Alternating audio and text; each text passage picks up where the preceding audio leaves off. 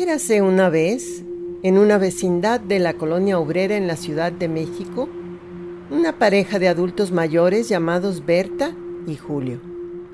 Ambos se dedicaban a la impresión de serigrafía en el taller del padre de Julio, y entre tintas y planchas de impresión se enamoraron hacía más de 50 años. En la misma vecindad vivía Citlali. Ella venía de Coacalco y allí encontró un cuartito que podía pagar a duras penas al ingresar a la escuela de enfermería de la UNAM. El primer año se le hacía muy chiquito, pero con el tiempo se acostumbró. Berta y Julio tuvieron una hija, Melissa. Cuando Melissa creció, se empezó a involucrar con unos muchachos que a sus papás no les gustaban. Peleaban diario. Julio no quería que su hija se relacionara con esos malandros. Un día se pelearon porque le encontraron mota en el cuarto. Melissa salió dando un portazo de la casa y fue la última vez que la vieron.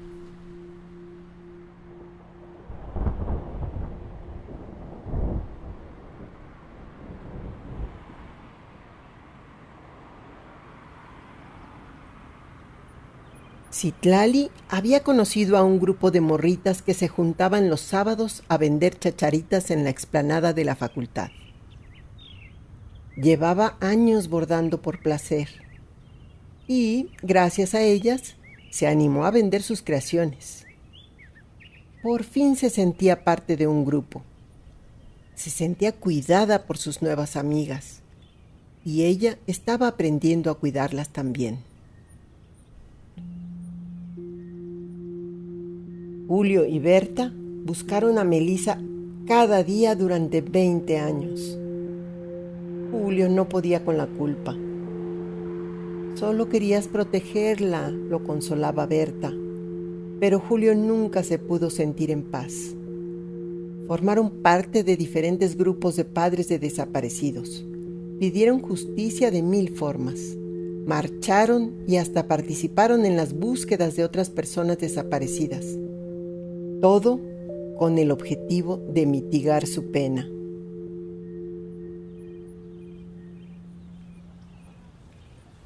Las nuevas amigas de Citlali eran increíbles. Entre ellas se truequeaban, se compartían artimañas para vender y se cuidaban en sus rutas. Muchas de ellas consumían marihuana regularmente. Al principio, Citlali se había sentido incómoda con eso, en su pueblo, la delincuencia era muy elevada y sus papás le dijeron que los pinches marihuanos eran los culpables de tanta violencia.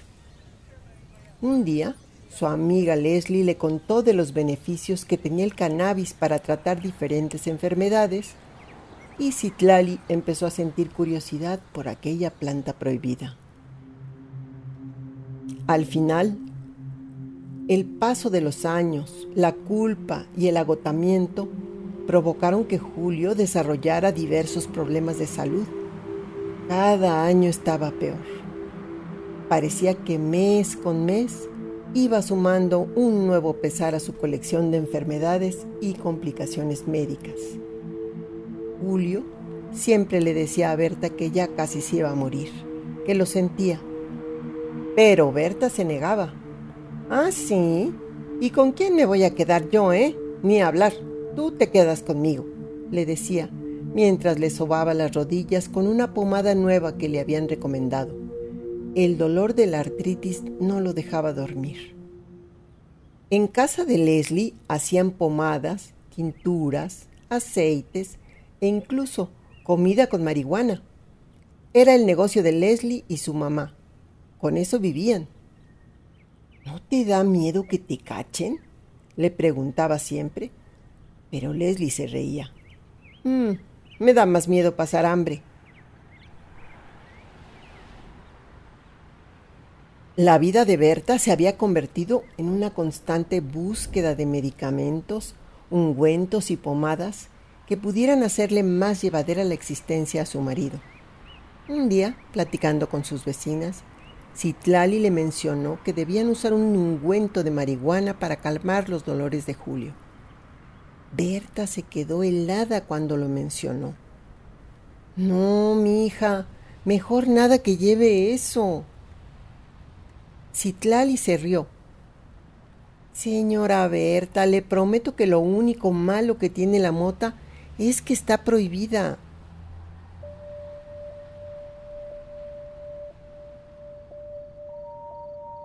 Esa noche Berta no durmió. En cuanto salió la luz del sol se metió a bañar, se vistió e hizo galletas de chocolate. Julio se puso muy contento hasta que descubrió que no eran para él. Son para la vecina, no las toques. Le tengo que pedir un favor.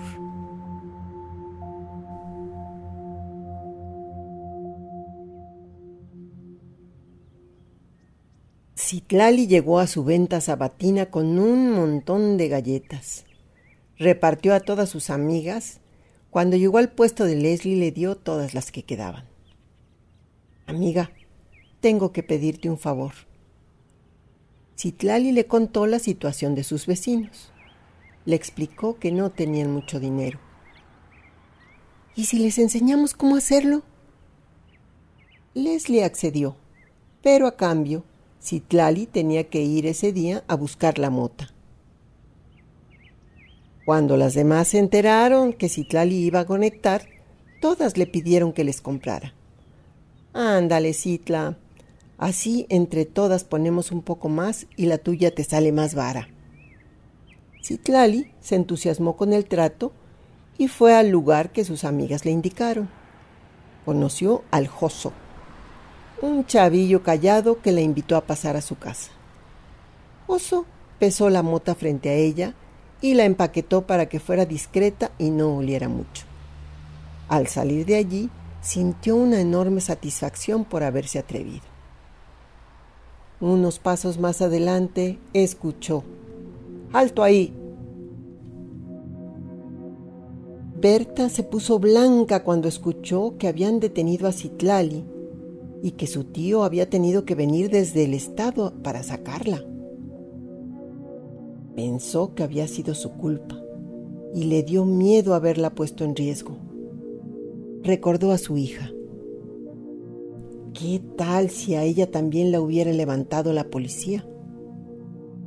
Nunca lo imaginó, pero en las noticias se hablaba de los 43. ¿Será por eso que le dijeron que dejara de buscarla hace 10 años?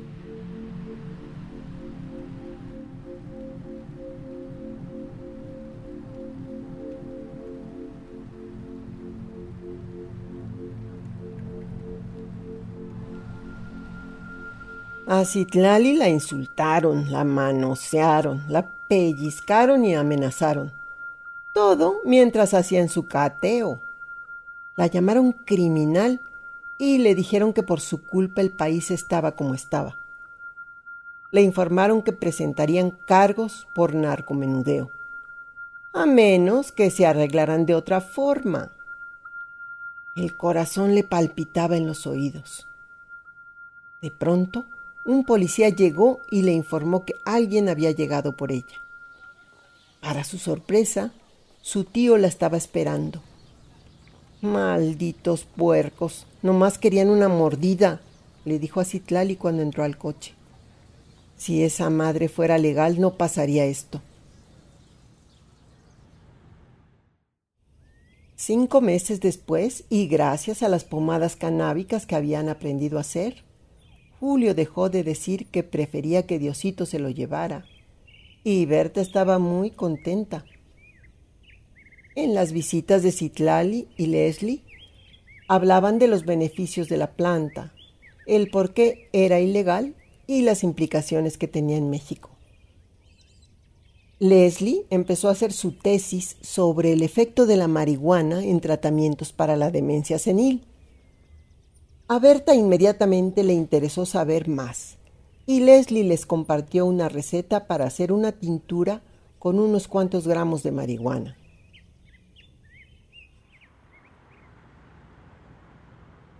Citlali estaba en su casa descansando cuando oyó un grito. Lo reconoció enseguida. Era Berta. Corrió a su casa lo más rápido que pudo y cuando llegó encontró a Julio tirado en el suelo, con Berta a su lado intentando reanimarlo. Citlali le tomó las pulsaciones. Comprobó que respiraba. Seguro le dio la pálida. Mientras le daba una cucharada de miel a Julio y calmaba a Berta, Citlali le explicó que era probable que la marihuana de la última entrega hubiera salido mala. Pero ¿cómo va a salir mala? ¿Que no revisan esas cosas? Le preguntó Berta. Y Citlali se rió. Ja, sí, debían hacerlo. Pero mientras sea ilegal, no habrá una regulación adecuada.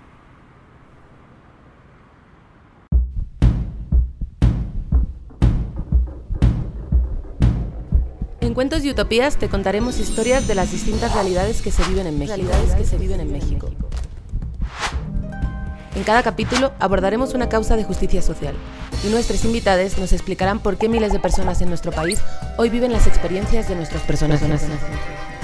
Al final de cada episodio podrás llevarte contigo acciones para convertirte en heroína, convertirte en heroína, en heroína, porque creemos que podemos ser más las personas que combaten al verdadero villano, ese sistema que empuja a que miles de personas no puedan acceder a un final feliz, o en palabras más concretas, a una vida, a una vida digna. Hola, ¿qué tal? Yo soy Vita Aranda. Yo soy Alaide Castro. Y estamos el día de hoy en Utópicas, Galería y Librería de Mujeres, eh, grabando nuestro episodio de Sustancias de Paz y de Guerra para nuestro podcast Cuentos y Utopías.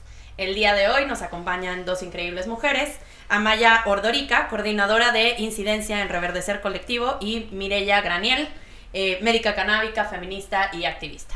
Es un gusto tenerlas con nosotras eh, para platicar un poquito de la historia que acabamos de escuchar, ¿no? Em, quisiera empezar contigo, Mirella, porque cuando estuvimos platicando contigo dijiste algo bien bonito. Esta es una planta milenaria, ¿no? Esta planta se ha utilizado desde hace mucho tiempo en nuestro territorio por muchas personas para sanar muchos males. Em, cuéntanos un poquito de esta planta y de sus usos, ¿no? ¿Qué, es lo, ¿De qué forma se utiliza el cannabis y quiénes lo han estado utilizando?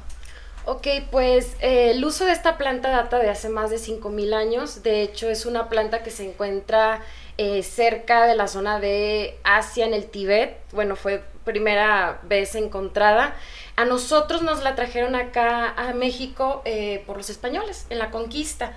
De hecho, las velas de las carabelas, donde vino Cristóbal Colón, digo que ya vamos a hablar de esas cosas, este, están hechas de cáñamo, estaban hechas de cáñamo. La mayoría de las cosas... Ah, eh, estos usos eh, se datan desde la India, Inglaterra, en Estados Unidos, en Europa ya había este, eh, varios médicos que utilizaban estas, estas soluciones, o sea, esta, este extracto de la planta de cannabisativa. Eh, en México se ha utilizado porque pues tenemos un, eh, un, pueblo, un pueblo muy arraigado a los usos y las costumbres de las plantas. Entonces nuestras abuelas, nuestros antepasados, los chamanes, utilizaban esta planta para curar. Esta planta se utiliza para mm, disminuir dolores, ayudar con los mareos, vómitos, en sí, lo que esta planta hace en nuestro cuerpo es que equilibra algo que no sabíamos que teníamos, que es el sistema endocannabinoide. Todos los seres, los mamíferos, de hecho, no nada más los mamíferos, este, todos los artrópodos tenemos un sistema eh, eh, cannabinoide, el cual nuestro mismo cuerpo produce sus propios cannabinoides. Entonces, imagínate que esta planta contiene más de 114 cannabinoides diferentes. ¿Y cuántos tenemos un ser humano? Ahorita están descubiertos dos, creo que hasta tres ya más o menos. En nuestro cuerpo se llama anandamida, que de hecho viene de, la palabra sánscrita bliss o felicidad, ah, anandamida, ah. y dos, araquidonoil glicerol, que bueno, ese no está tan, tan bonito, pero son estos dos cannabinoides que interactúan con este sistema. Este sistema a su vez interactúa con otros sistemas biológicos, los cuales son el sistema nervioso central, el sistema cardíaco, el, el sistema digestivo, el sistema hormonal, el sistema inmune. Claro. Entonces, cuando nosotros no estamos produciendo de buena manera estos cannabinoides, ya sea por estrés crónico, que bueno, ahorita la mayor parte de Padecemos, los padecemos. seres humanos padecemos un estrés das crónico, ansiedad un trago al crónica, café, así. eh, la alimentación también desequilibra este, este sistema. Este, en el momento que nosotros no estamos produciendo esto, se derivan varias enfermedades. Este, ahorita ya hay varios estudios que nos demuestran que una deficiencia, ya sea genética o este, de vida diaria del sistema endocannabinoide, puede crear enfermedades como ansiedad, puede ayudar a, a que se desarrollen ansiedad, depresión, que, que son resistentes al tratamiento, fibromialgia, que es una enfermedad ahorita que se da mucho entre, entre la población femenina, que no tiene de cierta manera una razón de ser, que de hecho muchos médicos... ¿Y qué es esto? ¿Qué es esto? La fibromialgia es dolor generalizado. Ok. Pero También que- da depresión, ¿no? y la depresión, pues, es una situación ya más neuroquímica, de neurotransmisores, desequilibrio. Este, enfermedades inflamatorias del intestino. Entonces, cuan- cuando ve este doctor que hay una deficiencia, en el momento que nosotros reemplazamos esa falta de cannabinoides en nuestro cuerpo, con cannabinoides que provienen de una planta, en este caso la cannabis sativa, pues comienzas a hacer que este sistema vuelva a funcionar. O sea, haces un equilibrio. Aparte de esto, el mismo, la misma planta como tal, o sea, los mismos cannabinoides fungen como un medicamento. Son altamente analgésicos y antiinflamatorios. Entonces, todo lo que tenga que ver con inflamación, todo lo que Por tenga que ver me con dolor. encanta fumar cuando tengo cólicos, ¿verdad? Así es. De hecho, Ah, por eso. Ah, sí, solo por eso. Solo por eso. Y eso, y eso es, por ejemplo, por, por lo que lleva Julio a, a buscar, bueno, realmente que Citlali le recomienda a Berta que Julio se ponga eh, el- las pomadas, ¿no? Para, para, esta, para desinflamar y poder mitigar los dolores que estaba teniendo en el cuerpo por cualquier cosa, ¿no? Estaba buscando... Oye, tengo una duda. Si, si haces esta. Porque yo, claro, he visto que hay mucho CBD legal, ¿no? Que se hacen pomadas de CBD. ¿Cuál es la diferencia? O sea, ¿qué, qué me hace el CBD y qué me hace el THC? Ok, bueno. El THC es un cannabinoide, pues de, de hecho es el cannabinoide ilegal. O sea, más que el CBD y los demás. Es el más estigmatizado. Es el más Pero porque se te estigmatizado. repone. Es el que, es el que, Es ajá, claro. Sí, Es el sí, de la sí. magia. Es el que, es el que erróneamente dicen que te pone cuatro días, cuando realmente son 40 minutos, si acaso, ¿no? Depende De de cómo lo- cómo lo digeres, depende de cómo Ah, claro, lo, obvio. lo- lo consumes, porque es Claro. muy diferente consumirlo fumado, es muy diferente consumirlo digerido, es muy diferente consumirlo sublingual y es muy diferente consumir concentraciones, altas concentraciones de THC o altas concentraciones de CBD. El CBD es el cannabinoide que ahorita está de moda. No de moda, pero es el que más se está escuchando porque no tiene este efecto de dopaje o este efecto, pues ya no le llamamos psicoactivo porque los dos tienen efecto psicoactivo, solo que uno te, te lleva a este, a este estado de high. Psiquede- o sea, como la asociación hacia la- el lado psicodélico de la marihuana, quizás, ¿no? Que no es psicodélico en términos de que ves elefantes rosas, ¿no? La psiquedelia no es tan literal siempre. Sí. Pero... Sí, la gente que yo siempre digo que la gente que pone que te fumas un porro y te vas a tomar por culo, nunca se fuma un porro así. De que Sí, jamás, que vida. es el guionista que escribió Sí. esto, no se ha drogado. Jamás. Ajá, sí, es como alguien denle un porro porque lo único que le va a dar es se va a reír, va a pensar más cosas, va, le va a saber más rica la comida y Le va a gustar más la música. Ajá, ese tipo de cosas. ya claro, está. ¿no? Sí, ya está. Em, ¿Y cuándo empieza? O sea, bueno, entonces el, el uso del cannabis, digo, podemos adentrarnos en, en- en un ratito en más sustancias, ¿no? Pero está bueno que en esto del 420 eh, platiquemos, platiquemos del cannabis, ¿no? Pero ¿cuándo empieza la política prohibicionista en México? ¿Sabemos? Eh, ¿En qué momento? Porque según yo en su momento no era ilegal y luego se determina una lista de sustancias a las cuales se prohíbe o no se prohíbe y según yo viene bastante ligado con Estados Unidos, ¿no? Sí, sí viene ligado con Estados Unidos, sobre todo la historia del endurecimiento de las políticas antidrogas en México. Pero hay que recordar que en el- a finales del siglo antepasado, México estaba pensando en regular diversas plantas y sustancias psicoactivas para garantizar su calidad en la venta del producto final, que es lo que deberíamos estar haciendo hoy en día. E Claro. incluso había un decreto que establecía que las boticas tenían que tener marihuana, tenían que tener cocaína y derivados, tenían que tener opio y derivados, ¿no? Era obligatorio que tuvieran eso de manera accesible en las boticas. Y en los años 20, en el periodo postrevolucionario, a nivel internacional, se está dando una fuerte discusión iniciada por el tema del opio, pero que empieza a crecer hacia otras plantas y sustancias y que además también ya se está empezando a dar en algunos países como en Estados Unidos la disputa entre el algodón y el cáñamo, ¿no? Y los productos Órale. similares que se pueden generar a partir de estas plantas, porque si no, no te explicas por qué se llevan el cáñamo entre las patas, ¿no? Si no eh, tiene elementos psicoactivos, ¿por qué lo estamos metiendo en la misma bolsa? Claro, porque hay intereses Está compitiendo, económicos Claro. está compitiendo y lo que vemos es que en el mundo hay una tendencia hacia la prohibición y México está buscando dentro de los espacios diplomáticos el reconocimiento del nuevo gobierno postrevolucionario. Y ahí, para O sea, como que es eso, como de valídame, valídame, valídame. valídame, reconóceme como un, un territorio civilizado, Y ¿no? para eso tengo que Y- prohibir esto. Exacto, y entonces empezamos a incorporar estas La, políticas. valiza- la validación nos hace daño a todos, ¿verdad? A todos, a. Hasta el Estado-Nación. Exacto. Sí, quiéreme, reconóceme, di que soy buena onda, acéptame entre tu grupo de am- amiguis, ¿no? Ajá. Y entonces México está en esa negociación y está tomando estas decisiones, además de que hay un profundo eh, racismo también vinculado al tema de las drogas. En Estados Unidos se ve de manera muy, muy abierta, donde las campañas activamente vinculan el consumo de cannabis a las y los mexicanos inmigrantes, el consumo Del de- crack el a la comunidad negra. a la comunidad negra y el consumo de opiáceos a la comunidad asiática. Y aquí en México también. Oh, Aquí órale, en México- pero yo tampoco había claro, ahora pensado acaban en de llegar a mi cabeza un montón de referencias Claro. racistas de películas de gente asiática consumiendo. No, claro. Claro, y aquí en México hay un mito de que la producción de amapola en México viene de los migrantes chinos a México, pero en realidad lo que se ha demostrado es que sí, ellos traían amapola y en sus huertos familiares tenían amapola, pero las grandes producciones de amapola en México se explican porque la industria farmacéutica gringa durante la Segunda Guerra Mundial producía amapola en México para la morfina para los soldados gringos durante la guerra. Entonces, Claro. la gran producción no son los huertitos urbanos de las familias de migrantes chinos en México, aunque ese ha sido el gran estigma desde esas épocas cuando se empezó a prohibir.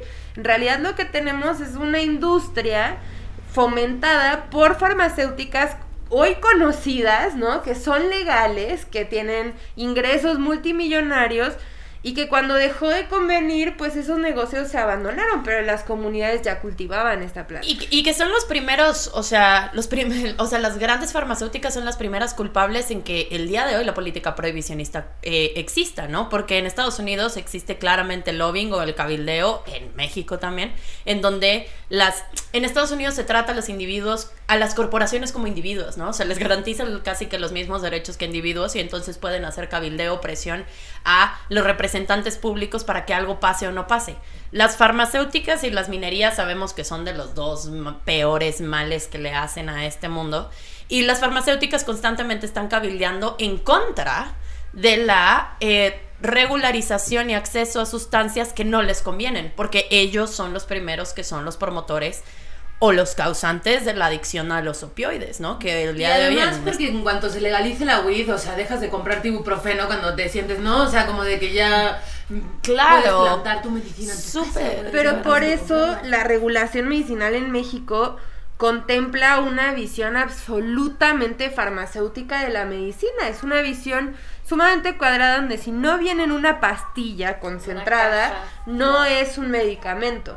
Claro, esa es la visión que le conviene impulsar a las farmacéuticas. Pero todas sabemos que eh, incluso hay padecimientos, o sea, seguro Mireya puede explicar esto mucho mejor, que consumir la planta directamente y la combinación de cannabinoides es mucho mejor que estar consumiendo concentrados Los, específicos. los aislados, por ejemplo. Exacto.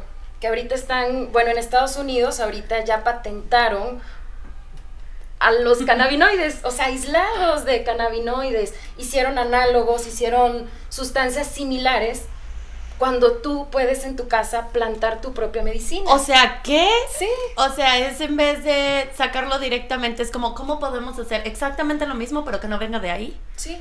Para que sea nuestro. Para que cueste dinero, nuestro. claro. Claro, que cuesten esto y que los doctores solamente tengan la obligación de dar estos medicamentos. Oye, y una las familias con todos los prejuicios que tienen, en vez de decir, uy, ¿cómo le voy a poner ponerle un té de marihuana, O fumar un matar, o porrito. fumar un borro? Mejor lo compro en esta farmacia, ¿no? Que Claro. Oye, y por ejemplo, ahora me surge esa duda, y para quienes quieran empezar a entender el mundo del autocultivo, una planta, ¿cuánto te puede durar? ¿Cuánto te puede dar? ¿Cuánto te puede atender?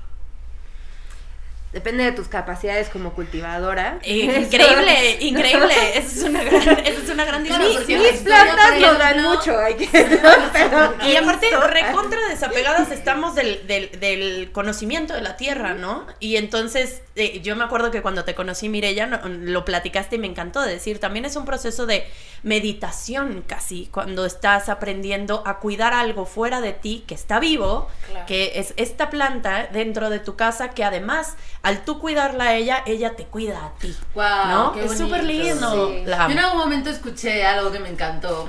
Y es que estábamos hablando de drogas y no me acuerdo, no recuerdo cuándo escuché esta conversación, pero alguien me dijo, la marihuana es una planta, es una droga femenina y la cocaína es una droga masculina. Porque la cocaína, cuando tú la consumes, eh, provoca en ti que se potencialicen quizá los aspectos más masculinos que tengas dentro de ti, ¿no? Te pones muy activo, te pones hasta, incluso te puedes poner violento, te puedes poner, ¿no? O sea, como Prepotente. prepotente, güey, te puedes Ligeramente, sí. La productividad es como lo que más te gusta, ¿no? Como que todos estos valores que dentro del mundo masculino patriarcal son elevados y tal. Y en cambio la marihuana te hace entrar en contacto con tus sentimientos, te hace entrar en contacto con unas reflexiones, ¿no? Que te hace entrar, te- te- que, que te gusten más, te pone cariñosa incluso contigo intuición. mismo, con la intuición. Claro. Y a mí ese pensamiento me voló la cabeza, fue como, súper lindo. sí. Y encima, si le sumas el hecho de que justamente es este viaje con la Tierra, que además estamos súper separados, o sea, yo cada vez lo pienso, no, yo estoy separadísima de ese mundo, o sea, yo no sé cómo cuidar una planta, a mí se me mueren todas, o sea, yo Las suculentas menos está, sí.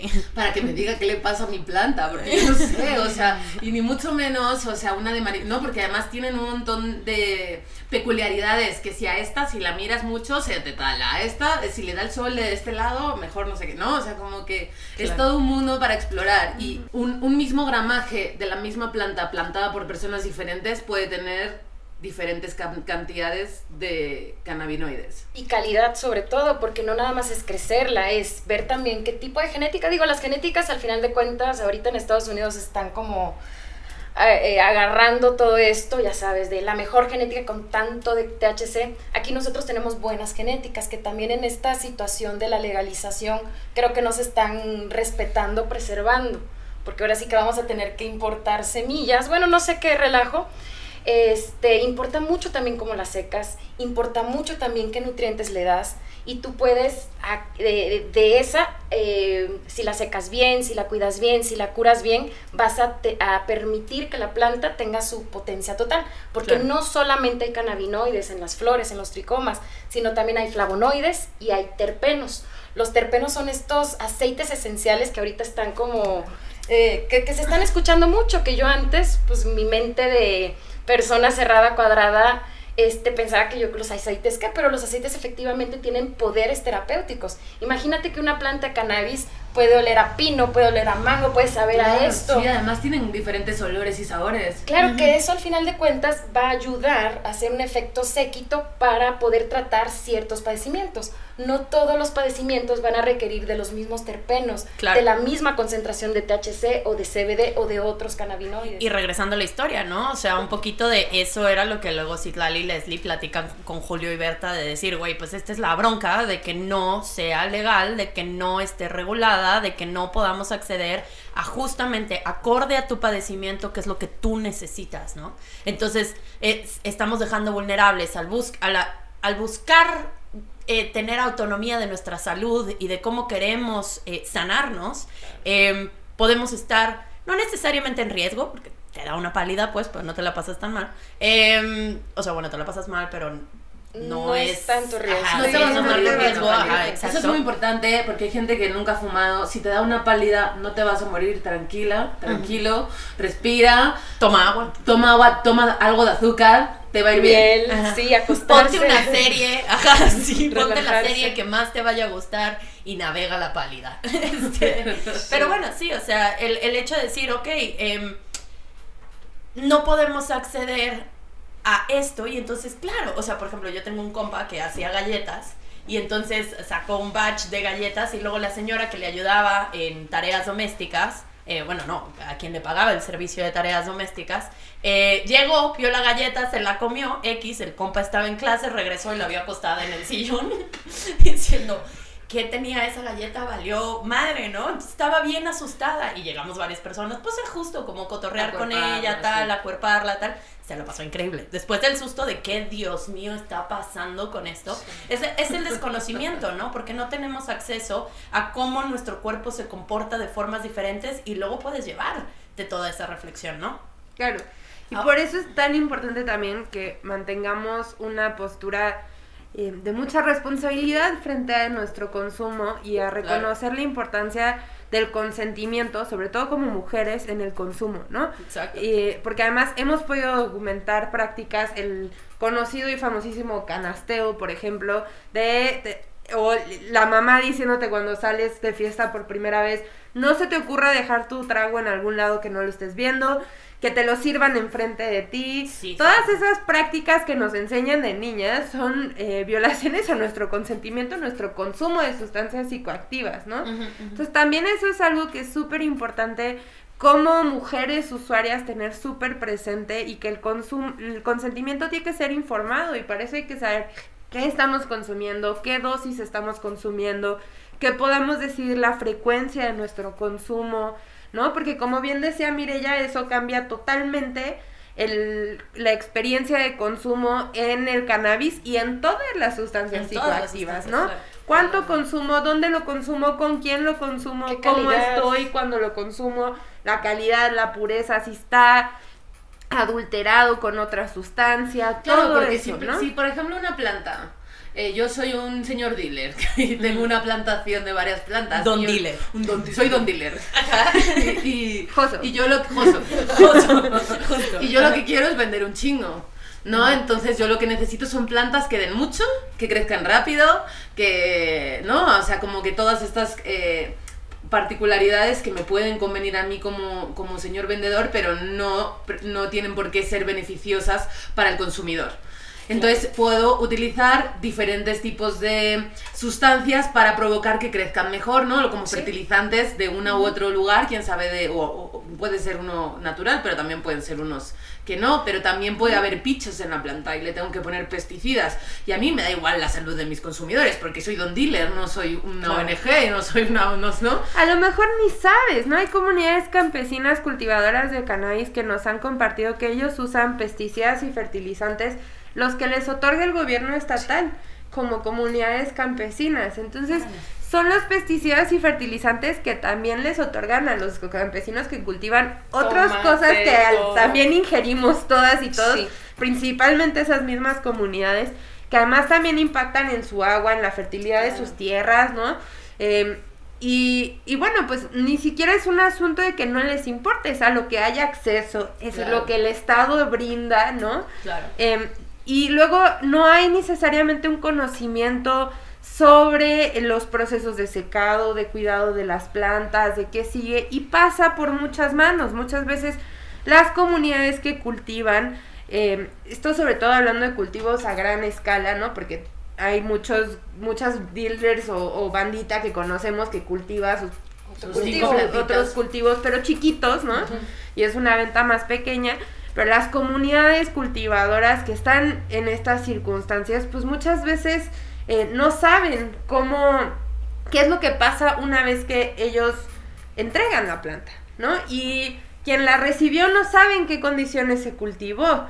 Y después quien se la transporta, se la otorga a alguien más que la distribuye entre vendedores pequeños.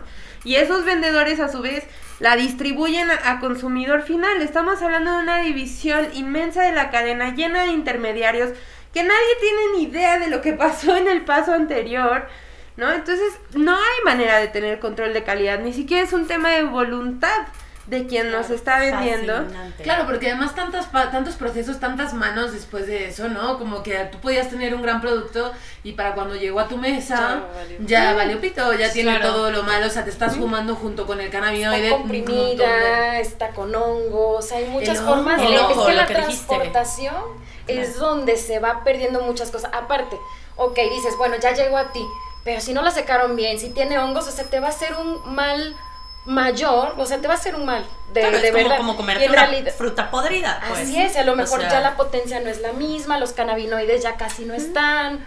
O sea, hay- eh, eh, yo he tenido casos de mm, eh, jo- jóvenes, de hecho jóvenes de un estrato social alto que le compran a dealers y que ya han tenido problemas cardíacos porque muy probablemente esa planta se cultivó en un lugar que tenía metales pesados, que la tierra estaba contaminada con metales pesados. Que eso es lo que le pudo haber pasado a Julio, ¿no? En nuestra historia. A lo mejor Sí. el consumo de una Sí. planta que, que tiene Claro. metales Oigan. pesados y le puede dar complicaciones Cardíacas, claro.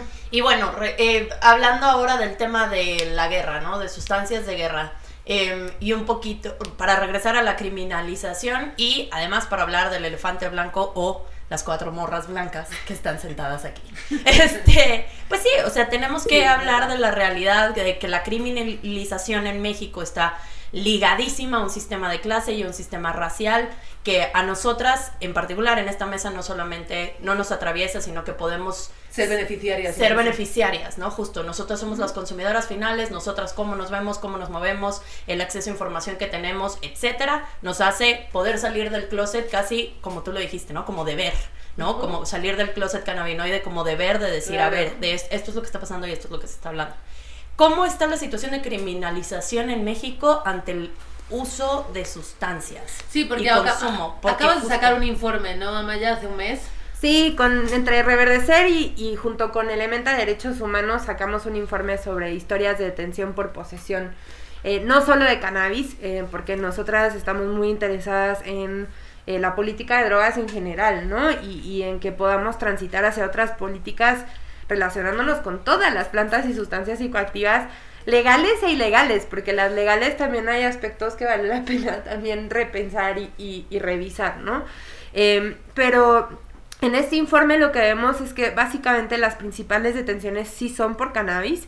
Tiene que ver también con que la mayoría de estas detenciones o todas las detenciones reportadas en el informe son por flagrancia, es decir, no hay una investigación.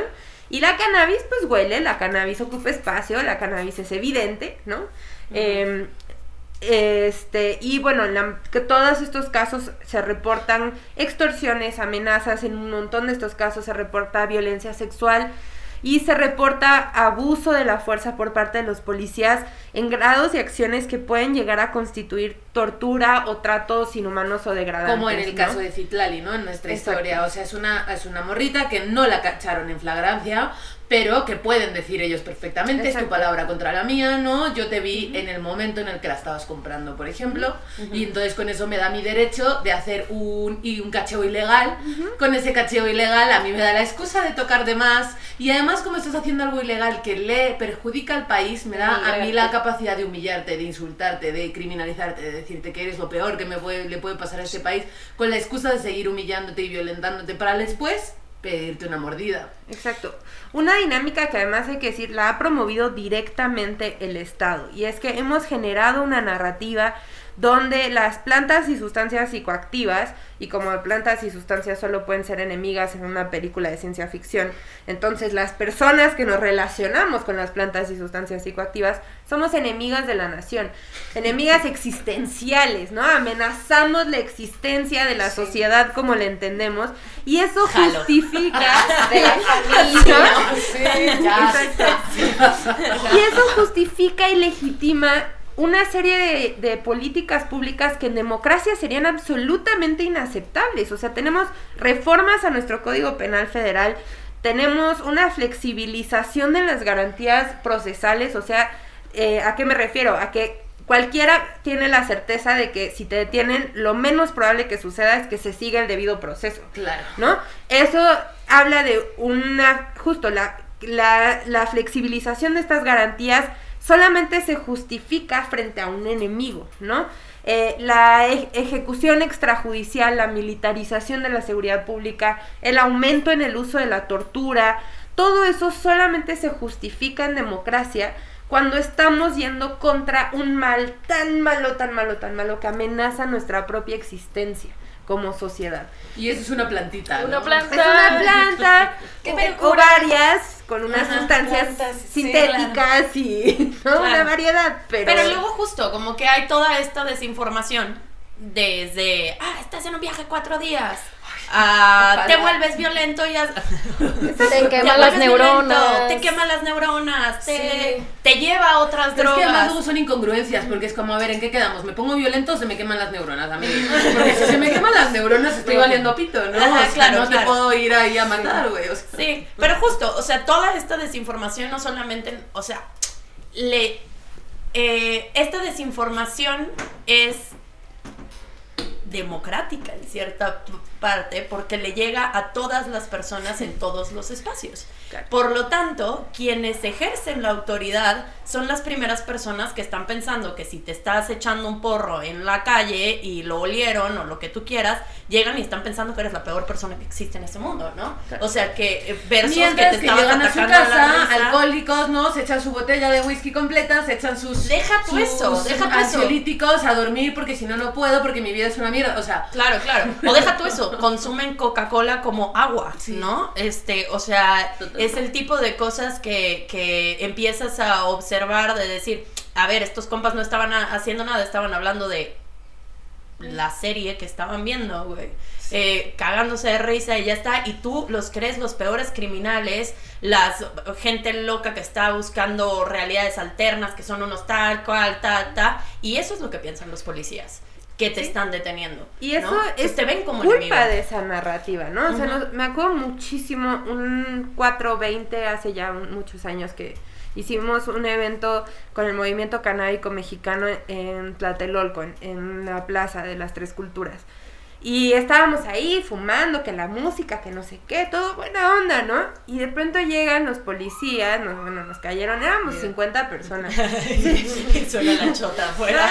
y todos, ¡ah! Y llegan no sé cuántos granaderos, ¿no? Y llega el jefe de zona y me acuerdo de estar, pues, algunos parados negociando entre los policías y la manifestación, ¿no? Eh, y de verlo mirar hacia la marcha, temblar así de rabia, pero temblar de rabia y decir, ¡ay, ya prendieron un porro! ¡Ya lo vi! ¡Ya lo vi!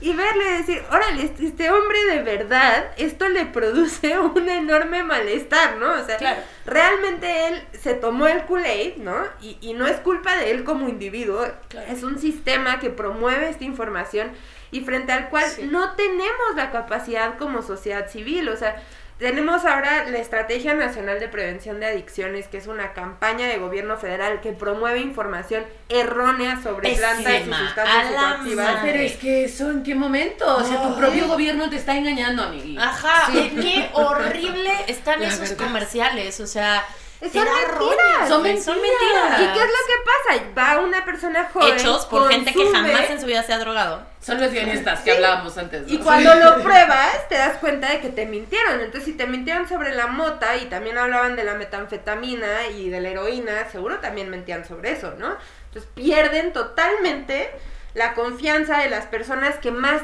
sí necesitan que confíen, que son las personas que sí usamos drogas. Las Que sí necesitamos esa es. Real y no nos dan ninguna herramienta, ninguna información clara y práctica sobre si consumo, cómo me cuido, cómo soy más responsable, qué medidas puedo tomar. cómo enfrentarme a la adicción también, porque eso es muy importante, claro. ¿no? O sea, ¿Cómo la identifico? ¿Cómo la identifico? ¿No? ¿Qué puedo hacer para no caer ahí? ¿O qué puedo hacer para que ya estando allí pueda salir sin demonizar la planta? Claro. Pero, porque adicción, o sea, te puedes hacer adicta a mil cosas. Yo soy adicta al azúcar, por ejemplo, y nadie me habla de eso, nadie habla de la adicción al azúcar. Sí. Bueno, claro. el azúcar es una sustancia psicoactiva. Se la damos ¿Qué? a niñas y niños. La sustancia Como bebés. psicoactiva. Claro, Sí, porque la Para eso dar un porro a tu hijo. Si le vas a dar un Kit Kat, pues un porro. O sea, hay que recordar que las sustancias psicoactivas son las sustancias que al ingerirlas impactan el funcionamiento de nuestro sistema bueno. nervioso central, lo cual quiere decir que estamos hablando de... pla- de plantas y sustancias que no tienen nada que ver una con otra.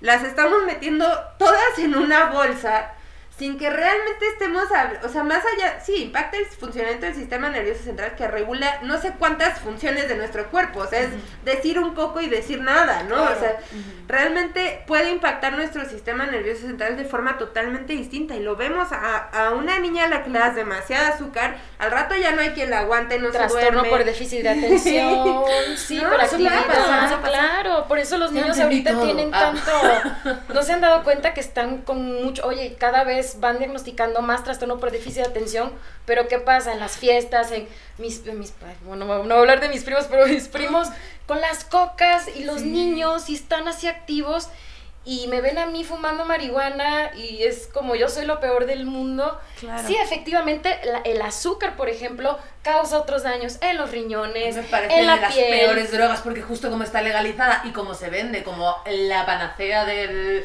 no Y de la o Y sea, las jamás se nos ocurriría decir, prohibamos el azúcar, metamos a los que consumen azúcar a la cárcel, a los que producen azúcar a la cárcel. con azúcar? Te dio diabetes, eres un Sí. pendejo, es tu culpa que te dio diabetes. Llegas sin tu adicción de azúcar a tu tratamiento de diabetes, porque si no, no te doy tratamiento de diabetes. Eh, Así es como tratamos Sí. a las demás personas usuarias, ¿no? Sí. O sea, jamás se nos ocurriría negarle el servicio de salud a una persona con diabetes por haberse, por decir, tú te lo causaste Ah, por demasiado consumo azúcar. de azúcar. Por es. supuesto que ¡Hala! no. Claro que el sistema público necesita ofrecer tratamiento para diabetes y para los demás efectos Para del consumo todos. de otras sustancias psicoactivas, ¿no? Por supuesto. Claro, porque si no estuviera prohibida para empezar, a lo mejor estaríamos en un punto ya, porque ¿cuántos años ya de, de existencia de esta planta? Nos acaba, milenaria la planta. Si Sí. nunca lo hubiéramos prohibido a estas alturas, a lo mejor tendríamos un conocimiento tan tal que podríamos tener control o tener un mejor control de las propias adicciones o de, o de los efectos secundarios que podría llegar a tener y ya no habría tanta necesidad tampoco de generar este sistema donde quepa que, que, te, que, que- que puedan, que te puedan tratar los males que te pueda, que te pueda mm, ¿no? Eh, generar el consumo. Pero vivimos en un, en un sistema absolutamente neoliberal, el cual abandera valores conservadores, mientras que Me encanta, cuando el, me encanta cuando el neoliberalismo llega a la conversación, es como... Sí, ay, inevitable, Inevitable. inevitable. Ese vato. Ese vato, Ese está está ahí en la esquina, ¿no? Este, sí, porque abandera estos valores conservadores y sumamente moralinos que no están basados en información, que se meten en decisiones de lo privado, mientras que permite que el Estado deje de lado su responsabilidad en la regulación de los mercados. Y entonces tenemos una industria de bebidas azucaradas, una industria de comida chatarra y tenemos una industria ilegal que es el mercado más libre posible que podría haber. Es donde el Estado ha renunciado absolutamente su, A su papel de regular el mercado, ¿no?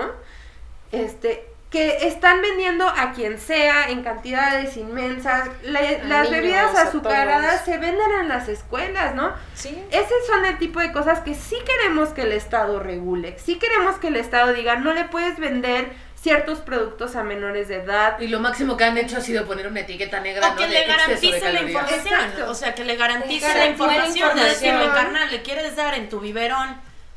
Azúcar o Yo tuve coca, bibis pues... de coca, yo tuve bibis de coca No es cierto. dormir, amigas. Coca-Cola. Sí, Coca-Cola, sí. ¿En Y serio? luego se preguntan por qué nos drogamos. La Estoy totalmente de acuerdo.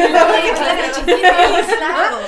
Sí. Ay, ¿saben qué? Por ejemplo, esta, serie, coca. esta serie que me que voló la cabeza en algún momento, Euforia. Sí.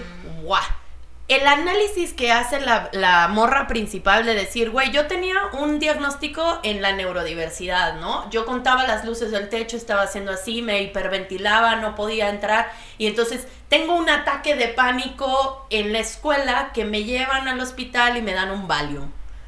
Y es el momento que siempre había buscado en mi vida en donde todo se detiene y se calla y entonces nada me abruma, ¿no? Entonces, ese espacio en donde estamos tratando a qué poco conocimiento tenemos sobre las neurodiversidades, que buscamos aplacarlas o... mm, Aplacarlas es una buena aplacarlas palabra. es una buena palabra, Sí. ajá, con sustancias que van a ser altamente adictivas y que de justo- farmacéuticas. Ajá, Para que te parezcas más a lo que la sociedad quiere que seas, porque para la sociedad tenemos que ser todos iguales. Y en Sí, vez de sí. pensar que a lo mejor las neurodiversidades pueden generar nuevas formas de vida, que a lo mejor no te tienes que aplacar eso, sino encontrar la forma en la que tú puedas vivir con eso a Claro. gusto, porque a lo mejor la forma que te estamos obligando a vivir es la que te está provocando en primera instancia Eso. que te sientas así. Claro. Y a lo mejor no es una sustancia lo que te va a sacar de ahí, es un, modelo de vida diferente. Claro. Pero no estamos Y al mismo tiempo juzgamos durísimo a las personas que dicen, no, yo sí quiero, yo sí quiero una sustancia que me ayude a regular esto con lo que estoy pasando,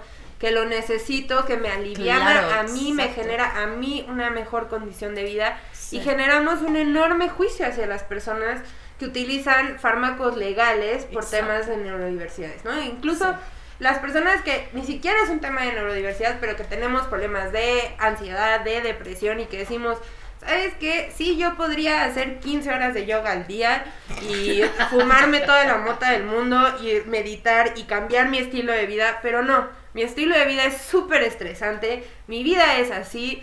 Mi Hoy por hoy lo que tengo es acceso a un chocho que me quita la ansiedad En la y mañana depresión. me tomo ¿no? una cosita chiquita y listo, ya está. y vivo la vida con una mucha mayor eh, facilidad, que también debe ser una opción siempre y cuando sepamos qué estamos consumiendo, qué efectos tiene, que sea acompañado por alguien que nos asesore, que tengas nos opciones. informe, que tengas Sobre todo porque tú puedes decir, oye, tienes estas partes eh, farmacéuticas, este, floxetina, etcétera, benzodiazepinas, pero también existe esta, esta nueva terapia de una planta, porque yo he estado tratando, yo de hecho me curé de depresión, bueno, no me curé, sino ha sido un trabajo integral con cannabis, Wow. con cannabis. Yo, en cambio, tuve que dejar el cannabis cuando estaba más deprimida porque era súper adicta. Pero porque yo estoy en ese mundo donde yo sé que yo soy muy adicta a muchas sustancias, no solo al cannabis. Depende de la dosis, depende de la concentración. Obviamente yo empecé con puro CBD sin THC y de ahí lo fui agregando.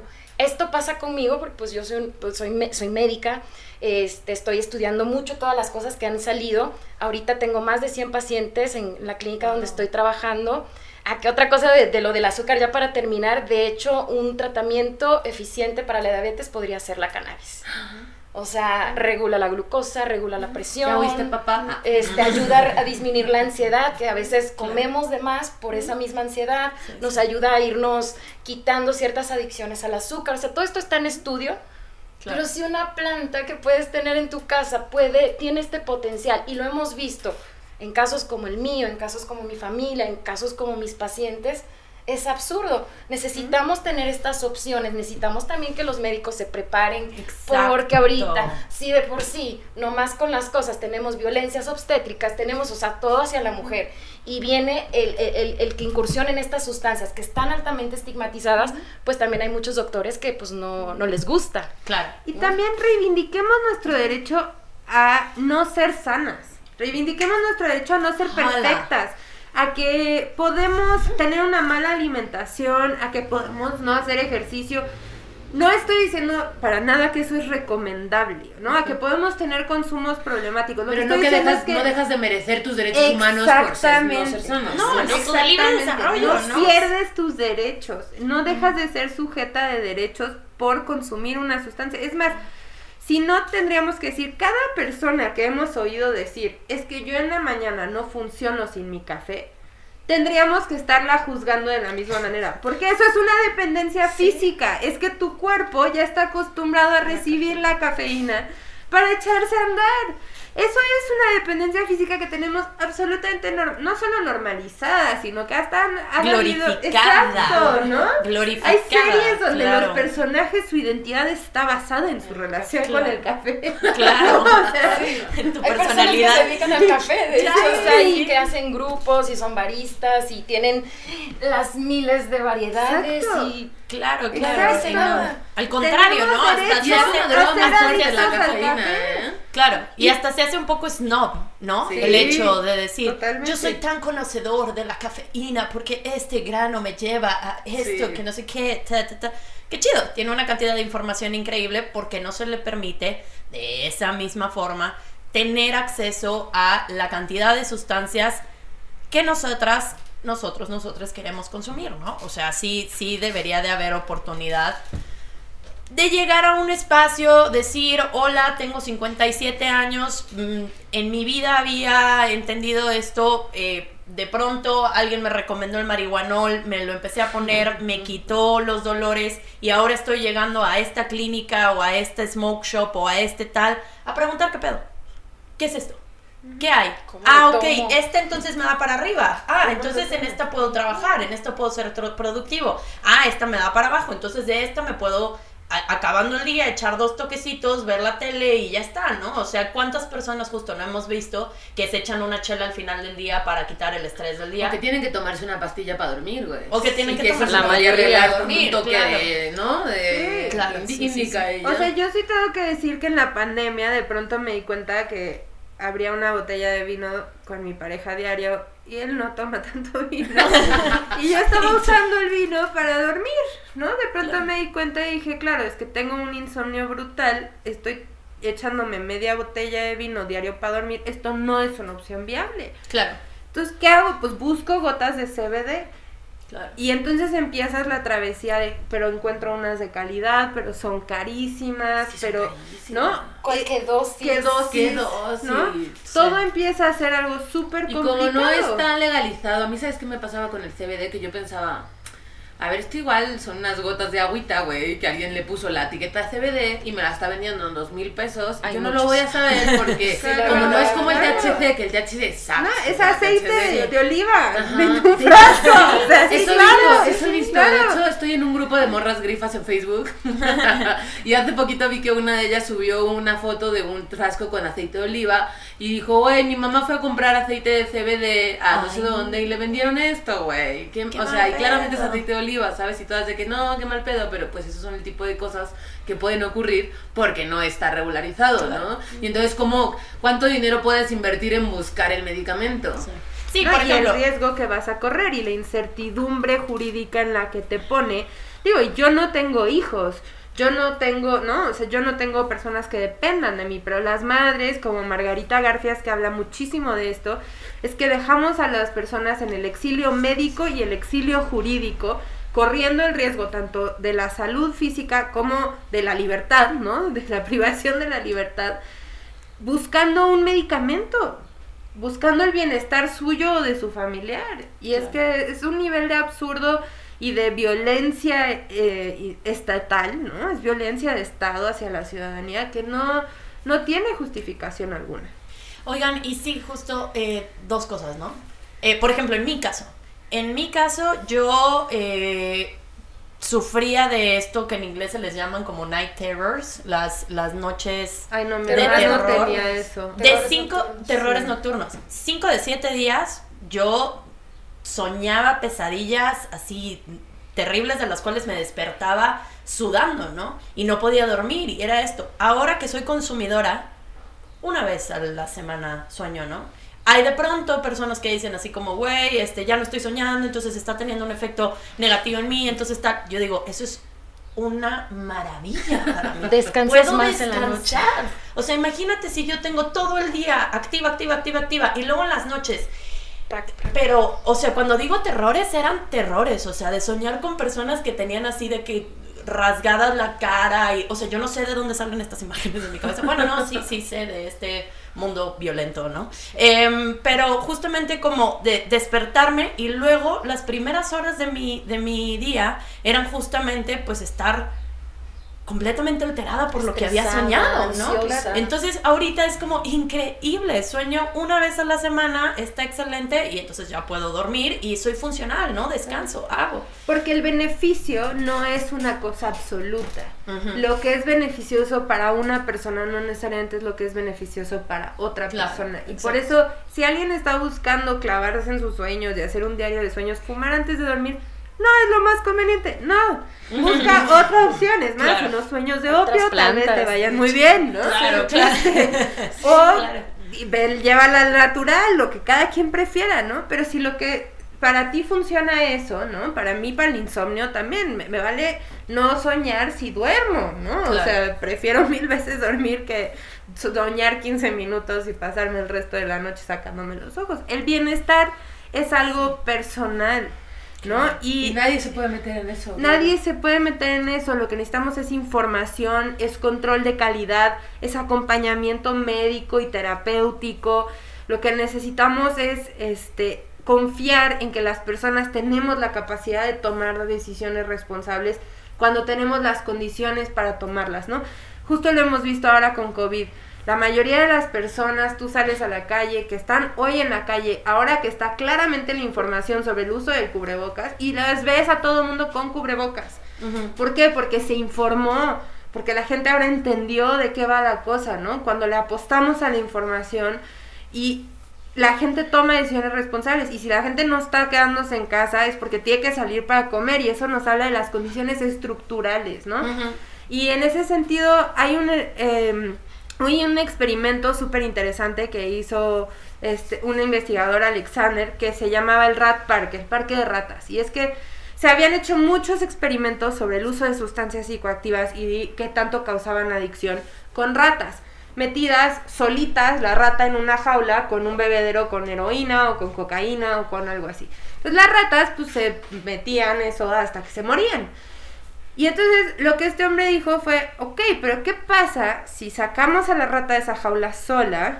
Si la metemos en una rata con otras ratas, con juegos, con comida, que pueden tener relaciones sexuales, hacer amigos, colores, una serie de estímulos diversos, y les ponemos agua y el agua con la sustancia, Todas las ratas preferían tomar agua, a veces tomaban recreativamente agua con la sustancia, ninguna tuvo sobredosis, ninguna murió, ninguna generó dependencia a la sustancia. Entonces eso de que nos habla, que el entorno claro. es fundamental y cuando hablamos de reducción de riesgos y daños hablamos de eso. Cada experiencia de consumo está marcada por tres factores. La sustancia, que es la calidad, ¿no? La, la, el contenido, los efectos de esa sustancia, la persona, cómo estoy yo física y emocionalmente, he dormido, he comido, estoy estresada, estoy festejando algo, ¿no? Eh, y el contexto, lo estoy haciendo en un contexto seguro, con amigas, o la mota me dispara paranoia porque fumé en la calle y pasó una patrulla, y la patrulla persigue personas con mota, ¿no? Entonces, ¿Es paranoia o es miedo? ¿no? Claro, o estás en un lugar como la mota está muy mal vista. A mí me pasa eso siempre, que de pronto digo, porque todo el mundo sabe que estoy. Todo el mundo sabe que estoy frita y me están juzgando. Exacto. en cambio, si lo haces aquí con nosotras, con calmita, es otra experiencia totalmente distinta. Entonces, el Estado tiene que plantearse cómo evitamos que las personas usuarias de cualquier sustancia de verdad resulte esa relación con esa sustancia en una adicción. Y hay que mencionar que de acuerdo con la ONU, menos del 90, perdón, más del 90% de las personas usuarias en el mundo de todas las sustancias no generamos adicciones. Usamos y somos felices y llevamos nuestra vida alrededor del 90%. Sí, 89%. 89% de las personas en el último informe de la ONU. O sea, 11% llegamos a generar una adicción. Yo yo diría que yo tenía una tengo una relación de dependencia con el tabaco, por ejemplo, nadie me va a meter a la cárcel por eso, ¿no? Ni te va a juzgar. Este, pero tenemos, o sea, somos ese 11% nada más el que miramos y hablamos de ese que se 11%. Está haciendo toda la, ¿no? Con todo el juicio en base a un 11%. Y además, al no ver el otro 89%, lo que no estamos viendo es qué herramientas, qué fortalezas, qué cosas tiene ese 89% que no desarrolló una adicción que son los aspectos que podemos fortalecer para ese 11%. Claro. Y nuestra tirada no tiene que ser de que la gente deje huele de consumir. desde aquí, desde que lo abriste, huele riquísimo. Delicioso. sí, sí. sí, huele la arista, ¿no? la arista que está así. Bueno, y la diferencia entre la adicción y el placer. Nosotros repet o sea, muchas veces se considera adicción algo porque lo volvemos a hacer. Es como, no, es que a ver, tú jugaste fútbol y te divertiste, eres adicto al fútbol. No, repites las actividades placenteras. Me gusta, claro, me gusta. Bueno, ese olor nos gusta. No quiere decir que tengamos una adicción que digas, mm, qué rico huele a pastel de chocolate cuando pasa fuera de la, ¿no? de la pastelería. Eso no es una adicción, es, es un gusto. Llegas a tu casa y huele a la pasta rica que hace tu mamá y dices, puta, qué rico huele. Pues claro repetimos y asociamos cosas positivas a los e, espacios y las experiencias positivas, por supuesto. eso no implica inmediatamente una adicción. Una adicción conlleva otros factores mucho más complejos, ¿no?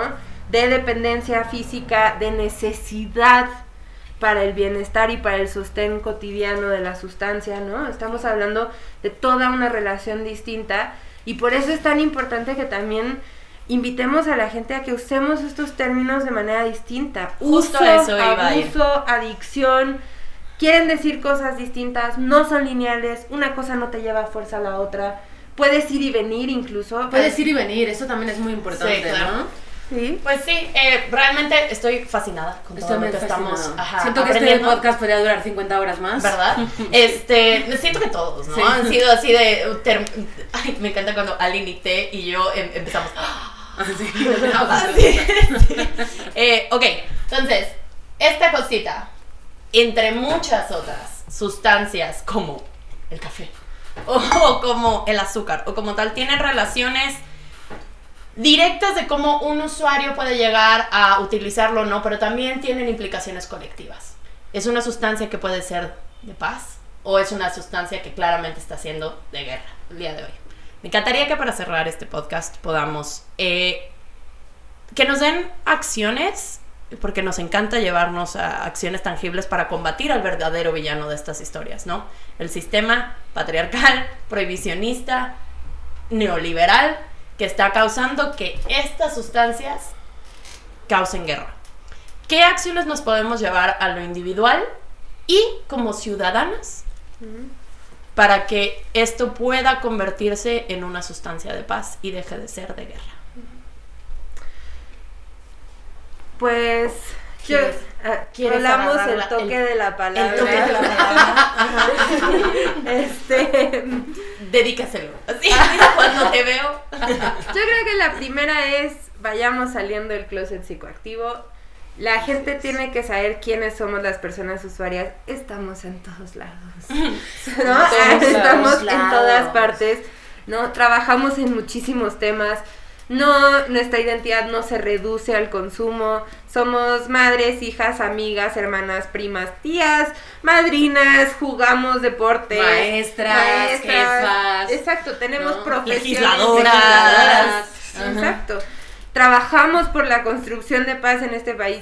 La mayoría de las personas que yo conozco en procesos de construcción de paz en México somos personas usuarias, ¿no?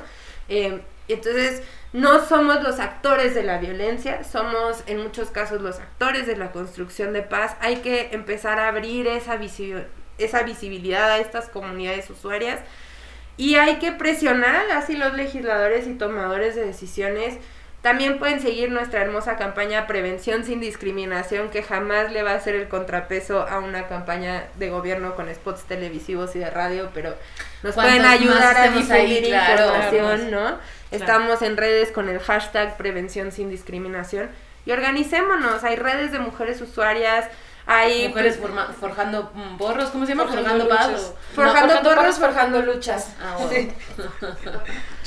gran red, ¿no? Y Sí. podemos forjar nuevas y hay colectivos a nivel nacional.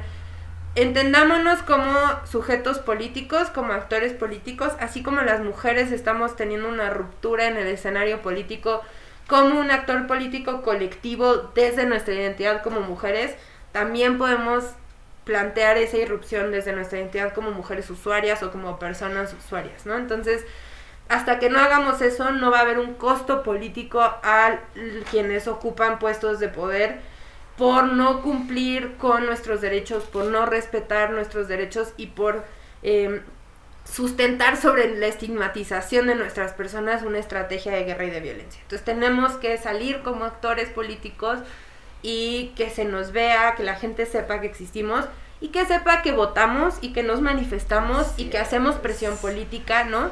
Y que somos estos actores que podemos impulsar el cambio. Increíble. Paso el porro de la palabra. El de la palabra. Pues bueno, eh, a mí, para mí el porrito significa mm, una sanación, un gran cambio de vida. Es algo muy simbólico, que creo que no lo habíamos platicado y a lo mejor muchos saben.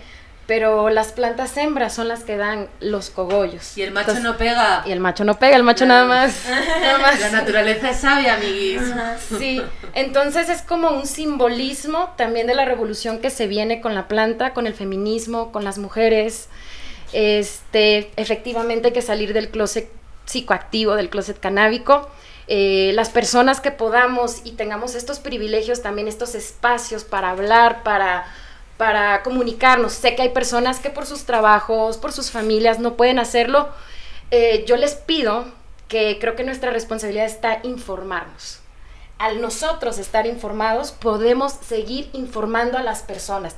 No necesariamente salir del closet, no necesariamente usar playeras canábicas, pero sí es muy importante hacer esto, o sea, ser reconocidos, eh, ser tomados en cuenta y pues seguir uniéndonos a esta revolución, a esta lucha, a esta maravillosa planta que no solo nos sirve para ponernos pachecos, sino lo poquito que hablamos en cuestiones medicinales pudiera ayudar para disminuir esta gran incidencia de diabetes y de enfermedades crónico-degenerativas que existen en México. Es una excelente planta para las personas de la tercera edad. Disminuye la cantidad de medicamentos que pueden consumir o que están consumiendo y aparte les da la lucidez, les evita la demencia. No es una cosa maravillosa. Y pues aquí estamos a la orden para seguir ¿Dónde te siguen?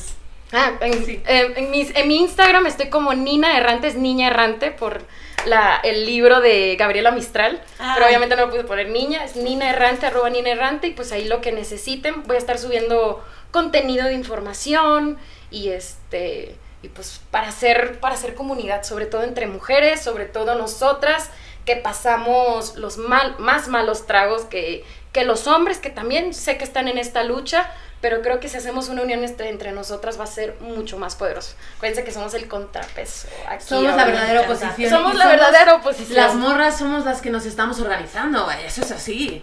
O sea, no hay otro grupo político que se esté organizando de la forma que nos estamos organizando nosotros. Desde ¿no? todas las plataformas, Desde desde, todos los sí. espacios, desde las calles hasta eh, los más altos espacios de toma de decisión, ¿no? O sea, Así creo es. que creo que sí, se viene bonita. Esta se viene bonita, amigas. Digan sí a la weed. Muy bien. Y Pues- pues, nada, para terminar, nosotras somos, yo soy Alaide Castro, me pueden seguir en redes sociales, en Instagram como arroba julesflorencia, es Jules con J, no es Jules. Eh, luego en Twitter como arroba aliloles eh, y ella es Vitaranda. Yo soy Vitaranda, me pueden seguir en todas las redes así, como arroba Vitaranda, con B de Bárbara, porque me llamo Bárbara, nada más, Bárbara, Barbarita, Vita.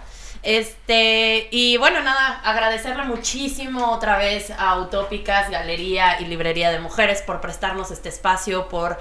eh, patrocinar este gran programa. Exacto, por darnos este, esta oportunidad de traerles a ustedes los cuentos y las utopías que podemos construir desde la colectividad.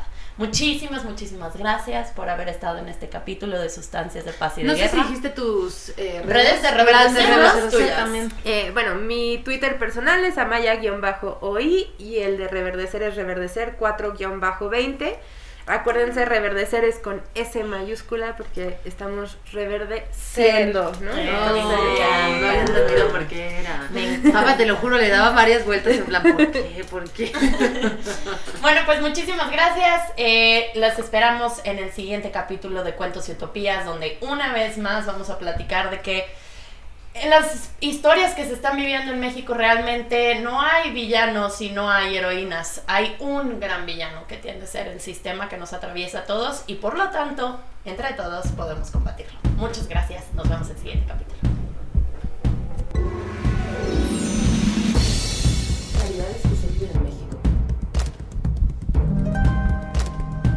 Que.